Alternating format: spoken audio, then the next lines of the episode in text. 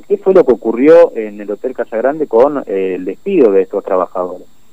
Bueno, eh, buenos días ante todo, muchas gracias por la oportunidad que me da para salir al aire. Sí, eh, quedaron 10 eh, afiliados nuestros, ¿cierto?, sin su fuente laboral. Esta era una sociedad que había alquilado el Casa Grande, se le cumplió el contrato, la señora Maletti no le renueva el contrato y por ende estos personales quedan sin su fuente de trabajo. Fernando, aquí te está escuchando Salinas. Sí, Salinas, buen día. ¿Cómo le va, Fernando? Lo saluda, ¿cómo anda? Eh, eh, a ver, ¿lo, podemos circunscribir a la situación que se atraviesa con el coronavirus? O, o, porque me da la sensación de que ahí también se, usted mencionaba recién de que hubo una situación contractual que no se ha renovado, digamos.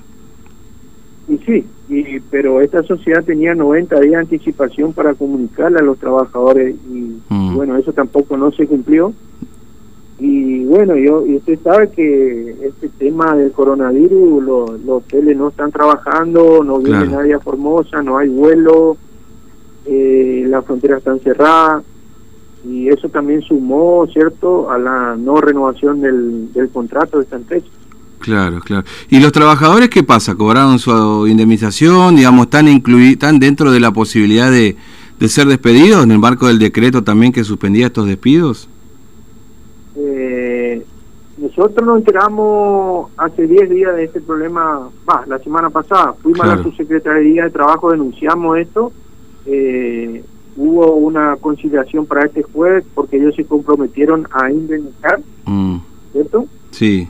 Eh, tienen que llevar la propuesta, el sábado estuvimos presentes en el hotel porque fue un escribano a notificarle el cese de actividad eh, por el tema que no, no, no se le renueva el contrato, ya no pueden seguir explotando y mm. otro también que el hotel está vacío. Y, y bueno, estuvimos presentes ahí y bueno, el compromiso es de hacerle la liquidación, creo que entre hoy y el miércoles ya tienen que tener una respuesta y bueno, estamos esperando eso. Claro. son, eh, ¿Y estas personas ya trabajaban de antes en el hotel? ¿Fueron contratados ahora con esta nueva administración que se va? No, con esta con esta nueva administración tienen tres años de antigüedad. Y ah. había ya algunos empleados que tenían más antigüedad, algunos 13 años, 15 años, porque venían de la otra razón social. Claro, claro, que fueron... Y ahí, ahí pero bueno, ahí se hace cargo que la misma empresa, la anterior o, la que se va, digamos, ¿cuál es la...? Y bueno, y eso, eso ya eh, nosotros estamos hablando con nuestros asesores legales, ¿cierto? Mm. a disposición de, la, de los trabajadores, eh, y porque ahí también hay que ver, ¿cierto? Sí hay que ver eso, no no te quiero anticipar nada, pero ya, ya está en estudio eso. Claro, sí, porque hay como una, una complejidad, digamos, en quién tiene que hacerse cargo de esta gente, ¿no? Es decir, quién claro, Ahora, e, e, esta situación se da en otra, eh, en una situación de así de, de complicación laboral también, bueno, obviamente sabemos que no están trabajando, esto ya es una novedad, pero digo, que están también frente a la posibilidad de no continuar con la fuente laboral. Eh, y mira, nosotros le presentamos al, al, gobierno a través del, ministro Ibañez con el presidente de la FERA un pedido, ¿cierto? Mm. Para que la actividad, por lo menos la actividad gastronómica, empiece a funcionar los fines de semana en Formosa, ya que no hay eh, todavía ningún tema de coronavirus infectado acá en Formosa. Claro.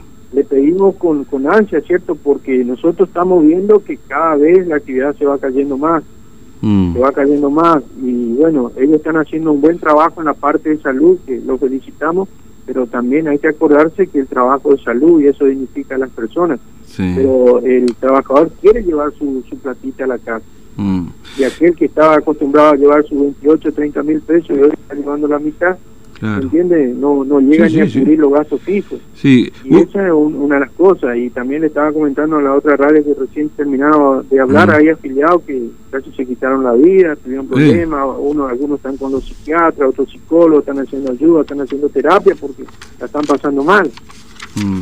Es decir, que hubo, hubo personas que...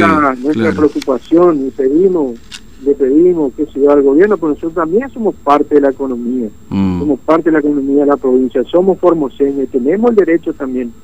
Mm. Eh, está bien, estamos pasando toda esta situación, pero hay que rever, porque hay, hay provincias donde tuvieron casos y ya están desarrollando la actividad, ¿cierto? Con todos los protocolos habidos por haber. Claro, Por eso queremos, Que, queremos que eh, analicen y vean la posibilidad de, por lo menos los fines de semana, ¿cierto? Ir haciendo una prueba piloto para empezar a, que esta actividad, porque lo que están hoy en pie todavía están a base de libre, pero no recaudan ni el 10 ni el 15% y con eso no, no, no se cubre los gastos. Mm. Sí, recién, recién mire, me mandaba mensajes los trabajadores de los moteles también, que no sé si entran dentro de su área, me, usted me confirmará. Sí, ese es un rubro también que... Que, podría trabajar.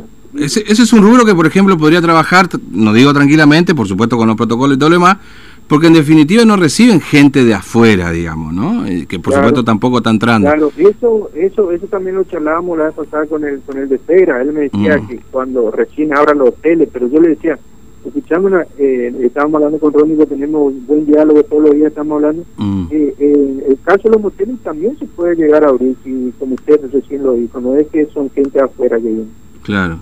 O sea, toman todos los recaudos necesarios y, y, puede trabajar. ¿Por qué? Porque es un rubro también donde eh, hay personal que están cobrando hoy la ayuda del Estado, pero si esto sigue así, vemos el final que va a tener y nosotros lo estamos anticipando con tiempo. Claro, sí, obviamente. Eh, bueno, Salinas, este, la verdad que es un panorama muy complicado. Usted lo decía recién, hay gente que inclusive está con problemas psicológicos, eh, que, ha pretendido hasta quitarse la vida. Es, muy, es muy grave esto, digamos, ¿no? Porque se habla de la vida por sobre la economía y acá también está en juego la vida, digamos, ¿no? O sea, en definitiva es así también para muchas familias, ¿no? Qué tremendo. Bueno, gracias, Salina, muy amable, que tenga buen día, ¿eh? Muchas gracias y cuando guste. Hasta luego.